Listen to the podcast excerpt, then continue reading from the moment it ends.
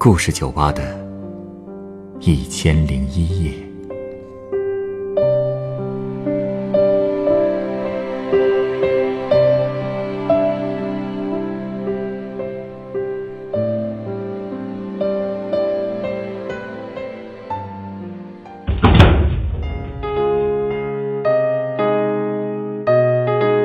欢迎光临故事酒吧。今天来到酒吧的这位客人是一位陌生的旧相识。我曾听过关于他的故事，而当他真正出现在我眼前时，还是让我倍感惊喜。那么今天，他会给我带来怎样的故事呢？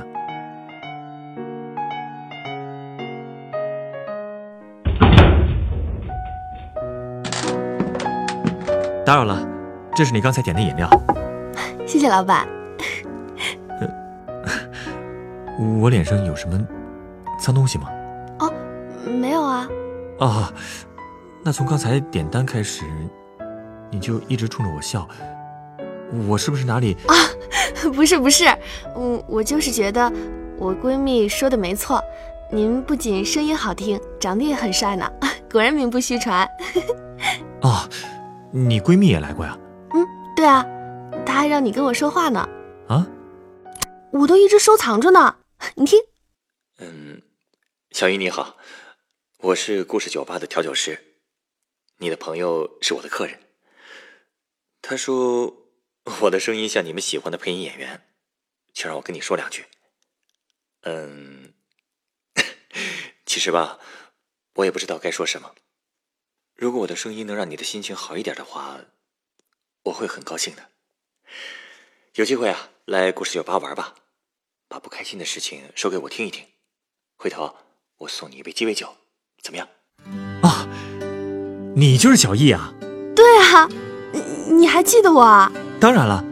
哎，你家不是在在江苏是吧？怎么跑过来了？另外，你的身体……哦。我这次是专门过来看病的，而且最近已经好很多了呢。太好了，那你闺蜜呢？哦，她今天晚上有课，我就没让她陪我。好不容易来一趟，我就说我一定要来故事酒吧见见你。哎呀，欢迎欢迎！哎，来几天了？打算待多久啊？来了三天了，明天就走了。那么快？嗯，主要是我妈还得上班呢。哦，哎，对了。你闺蜜之前说你父母啊，早就离婚了。嗯，我家的事你愿意听吗？我不是说过了吗？欢迎你把不开心的事啊说给我听。其实要说不开心，也都是过去的事儿了。我妈当年结婚，在我们那儿算是很晚了，二十八岁才结婚。当时就是因为她年纪很大了。姥姥很着急，才给她安排的相亲，所以她跟我爸认识才一个多月就结婚了，第二年就有了我。不过闪婚的后果也很严重，我妈怀上我那会儿吧，我爸在外面就有人了，后来是我爸提出的离婚。当时我才四岁，我只是隐约的记得看到过几次我爸打我妈，所以我从小就不喜欢我爸爸。这个家里，我最喜欢的就是我外公，他大概就是传统意义上的那种文弱书生吧，嗯，也干不了什么重活，但是他对我真的特别特别的好。我的开蒙老师也是他，他教我最简单的阿拉伯数字，还有一些简单的汉字。小时候，我最喜欢和他一起睡，因为我妈对我一直都很凶，可能。也是因为我不是男孩子吧？他也重男轻女？哦，不是。后来我才听老人说，说我爸之所以要离婚，有一部分原因就是因为我妈生了个闺女。所以你妈妈就把气撒在你身上？我不怪她。过去有段时间，连我自己都觉得是我拖累了全家人，因为连外公的去世都和我有关。啊！他当时为了让家里的生活条件好点就跑去上海打工，结果把自己累感冒了。本来不是什么大病的，但是他因为心疼医药费就没去治，到后来就一直高烧低烧的不断，最后把肺给烧坏了。他走的时候才六十七岁，我只有七岁。我觉得这件事，我妈一直是怪我的，因为当初我爸妈离婚，是外公非要把我留下的，所以我经常想，如果我当时没有留在我妈身边，外公也不会为了让我能上更好的学校而外出打工吧。从小到大，我妈总跟我说，她有时候挺后悔把我给要过来的，所以我小时候特别叛逆。尤其是对我妈，因为我觉得她根本不喜欢我。这种状态持续了蛮长时间的，直到后来我长大了，才知道她这些年过得也很辛苦。这些年她身体也不好，有很多病是因为我才累出来、愁出来的。唉，所以尽管她可能不是一个很温柔的妈妈，但是我相信她是爱我的。我们之间最大的矛盾，可能就在于表达爱的方式，对方接受不了吧。其实很多子女和父母之间，都有这样的矛盾。啊，对。但是我和我妈之间的冲突可能更多一些，所以从小学开始，我和别的孩子就不太一样。别人都想学校离家越近越好，可我却巴不得去远一点的学校。啊，从一年级起，我就开始住宿了。其实学校离家也不算远，也就十三四里路吧。但是我妈不愿意上下学接我，加上外公刚过世，我也不太想回家，所以觉得住宿也挺好的。啊，二年级的时候我得了阑尾炎，大夫说第二天就要手术，而巧的是手术那天是我外公去世两周年的日子，所以当我醒过来以后，发现。身边一个人都没有，只有一个护士。我知道家里人都在忙活外公的忌日，但是我还是哭了，哭得特别凶。我想外公，如果他还在，他一定会陪在我身边，安慰照顾我的。我知道刚做完手术不该情绪波动那么大，可我真的控制不住我自己。我觉得只有哭出来、喊出来，心里才会好受一些。回学校以后，我还被宿舍同学欺负过一段时间。当时我们宿舍有个大我两个年级的姐姐，她一不高兴就会用扫帚打我几下，还会在我开门的时候故意把门使劲往回推。有一次我的手指都被夹肿了。他为什么要那么对你啊？可能也是因为我自己的原因吧。当时我整个人都特别的沉闷，就好像在跟全世界较劲似的。所以别人看我不顺眼也是很自然的，但是后来就好了。到了四年级，我就开朗多了。是因为发生了什么事吗？因为我新认识了一个同学。四年级下半学期的时候吧，我们班新转来一个姑娘。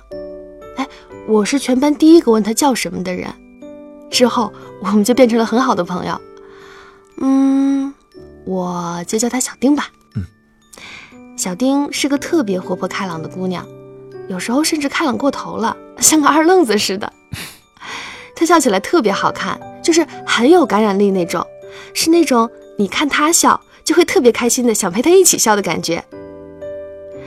后来我们小学毕业，很多人各奔东西，但是特别幸运的是，我和小丁在初中竟然还是一个班。可以说，初一、初二那两年是我性格上升的一个巅峰吧。那两年我过得特别的积极。不管是班级还是学校有什么活动，我都积极参与，属于那种虽然成绩一般般，但是老师们都还是比较喜欢的学生。哦，对了，那会儿我还和男生打过架呢。为什么呀？谁让他们总惹我呢？其中有一次我印象特别深，当时班里一个男生故意的踩了我的衣服，我只是说了他两句，没想到他居然想用椅子砸我，我火气一下子就上来了，心说你以为我怕你吗？那就打一架呀，然后我就跟他打到操场上去了。特别有意思的是，他用拳头打我一下，我也就小疼了一小会儿。可是他的手呢，却肿得像个馒头似的，以至于后来老师来解决问题的时候，还以为我把一个大小伙子怎么了呢？哦，还有一次打架，是因为我看不了小丁受委屈。哎呀现在回想，我的初中生活过得真的好潇洒呀。我初中的同学也好，朋友也好，都说我是个特别坚强、特别仗义的女生。不过其实我自己知道，我没他们想的那么坚强。我和我妈的矛盾也一直没有解决。我初中也住校，基本上周末回家后，我很少能有安静写作业的时候。还是会和他吵？嗯，都是因为一些小事儿。不过我不想把那种负面情绪带回学校。所以面对同学的时候，我总是很和气、很开心，但心里吧还是挺压抑的。这也导致我在中考一个多月之前查出来得了胡桃夹综合症。这个病是？就是一种肾病，症状就是尿血、肚子痛什么的。此外，我还有腰肌劳损，脊椎韧带变形也很严重。怎么会有这么多病啊？我身体底子本来就不太好，加上心理上的问题，就变成这样了呗。啊，当时因为快中考了，我也就没怎么认真治疗，硬撑着把中考考完了。高中前的暑假，我也住院治疗了一段时间，当时也以为没什么事儿了，可是后来高中才上了一个多月，身体就受不了了，只好办了休学，而且一休就是两年。这两年间。前面一多半的时间，我其实挺封闭的，除了去医院，我平时连自己的房间都不愿意出。而且，就在我精神状态特别不好的时候，我妈也没给我多少安慰。所以，我当时只想一个人待着，谁也别跟我说话。房门一开，我就焦虑，真的一点都碰不得。你这种状态，我特别理解，换成是我，可能也会很崩溃的。不过，我看你现在调整的挺好啊。而且听你闺蜜的描述，你给人的感觉也很乐观开朗。是啊，这不是因为在网上认识了他们，还有一群特别好的配音演员吗？嗯，最近招待的小姑娘还真是有好几个，都是被互联网改变的。怎么理解不了？过去啊，我确实对网络追星啊这些有一定偏见。不过听过了几个故事之后，发现真的有很多人都从网络社交当中获得了很多正能量。对啊，所以不能一棒子打死嘛。特别是像我这种足不出户的自闭少女，网络真的给我打开了新世界的大门，结识了很多聊得来的朋友。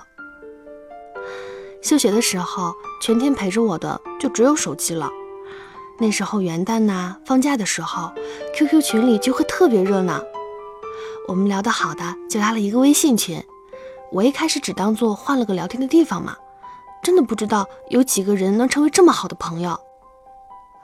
一开始只不过是聊聊喜欢的配音演员和作品，慢慢的我们就开始聊现实生活中的事儿了，有的是吐槽，有的是分享快乐。哎，最猛的一次，我们在群里连麦，竟然打了八个小时的电话呢！这么长时间，不累吗？其实中间有不少人进进出出的。但因为我没什么事儿，所以全程都在线。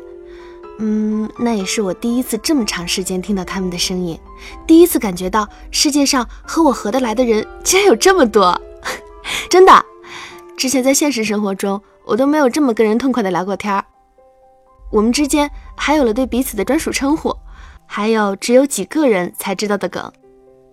嗯，可能不只是我，其他人肯定也没想到我们的关系会这么紧密。网络生活真的很神奇的，一帮生活在中国各个地方的人就这么通过网络认识了。啊，那八个小时的连线真的特别特别的幸福。到了最后，大家都放开了，都开始分享自己的一些秘密。这些秘密我们甚至都没有跟家人说过，比如喜欢哪个男孩子啦，曾经受过的伤啊，单亲家庭或者重组家庭里遇到的烦恼什么的。说出来之后，我们都能在群里找到共鸣。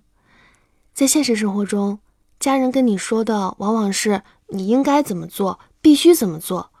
可是和那些网友聊天时，他们会跟你说：“哎，这些经历我也有，我能懂你的。”其实有时候也不是说必须有个人冲过来怎么帮你一下，可能你需要的只是一个倾听者，一个能跟你一起开怀大笑、能给你一点点鼓励的人。嗯，所以我也能理解为什么你的酒吧会名声在外。啊，因为你提供的就是这种服务啊，倾听别人的故事，然后给他们安慰。你不知道现在有多少人需要你这样的人呢？嗯，其实吧，我也没那么高尚，只不过就是喜欢听人讲故事而已。而我的安慰呢，也不一定真能帮到他们。其实能不能真的帮到别人是次要的，但是只要有人愿意听你说话，愿意为你出主意，这就让你觉得特别温暖幸福。在现实生活中，我没遇到过跟我有相同经历的人，所以一些郁闷的事，我也没法去找人说，因为觉得没必要，他们也不一定能够理解。但是网上的小伙伴们就不一样了，他们的经历。年龄虽然和我也不太一样，但因为本来就很交心，他们可以从不同的角度给我提一些建议，而且他们是真心的为你好的，所以慢慢的，我开始习惯有这么一帮大可爱陪我聊天了。我也会在遇到一些事的时候，第一时间分享到几个群里。我经常会跟自己说，我喜欢的人那么优秀，我的这些朋友也很优秀，我有什么理由不变得优秀呢？比如上次来你这里的那个朋友，他就特别会安慰人的。之前他说我怎么怎么好的时候，我都哭了。其实我真的没有他描述的那么豁达，有时候我也挺丧的，会钻牛角尖儿。是这些网友给了我很多爱护，所以我才希望能成为更好的人。而且可能也是因为心情好了吧，最近我身体恢复的也很不错，大夫说。我已经可以回学校读书了，太好了！我也觉得，人身上的很多病确实和心理状态有关。真替你高兴啊，在最痛苦的时候认识了这么棒的小伙伴们。嗯，我现在最想做的事儿就是以后能去这些小伙伴的家乡旅游，去见见他们。哎，这次来我总算能见到闺蜜了，抱住她的时候真的好开心，好开心啊！哎，真希望。以后大家的关系能一直这么好下去，一定会的。哎，稍等啊，我想送你一杯鸡尾酒。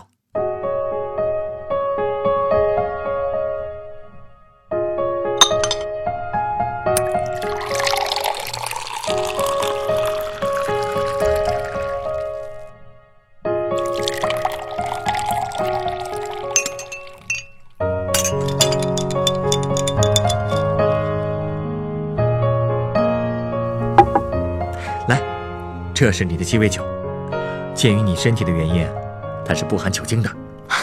谢谢。嗯，真好喝，有苹果味儿。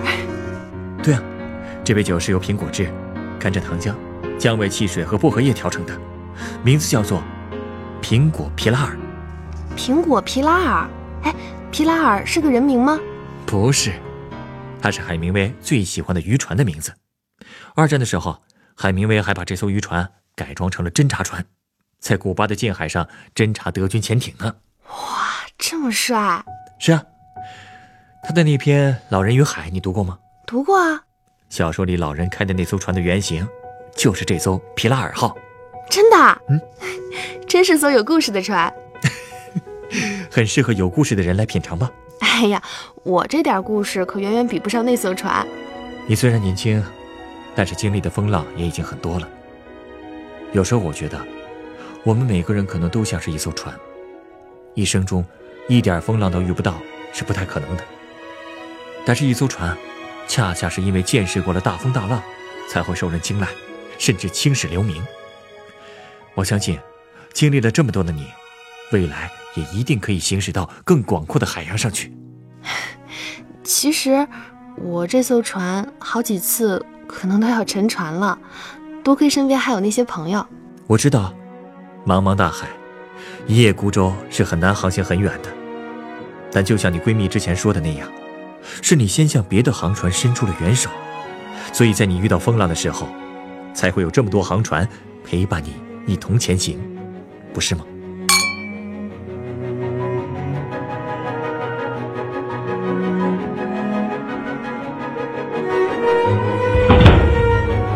本故事原作训晨，改编制作陈寒，演播赵一彤、陈光，录音严乔峰。下一个夜晚，欢迎继续来到故事酒吧，倾听人生故事。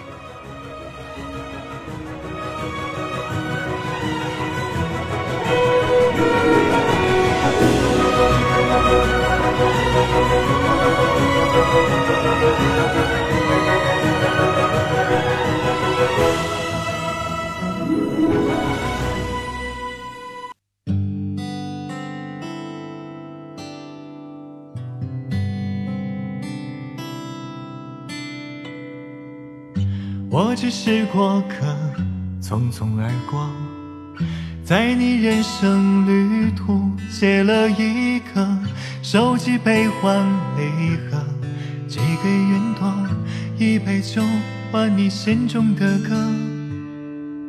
你也是过客，匆匆而过，把所有的坎坷归于生活，笑着诉说。而伤口却还没有愈合。你害怕吧，无常给你的起落，你怕面具取代着我。你害怕吧，岁月给你的挫折，理想随着白发褪色。我们都是过客。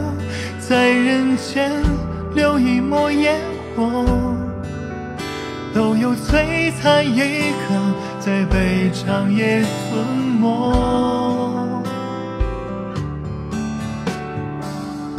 我们都是过客，一杯酒种下了因果。那日重逢于星河，愿你不寂寞。在故事酒吧。唱一首你我的歌。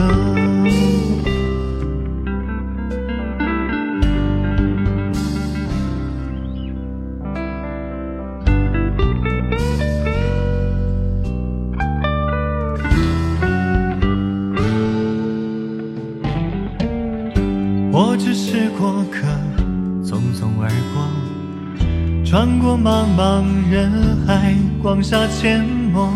你的背欢离合，浮于云朵，一场雨换你的泪一颗。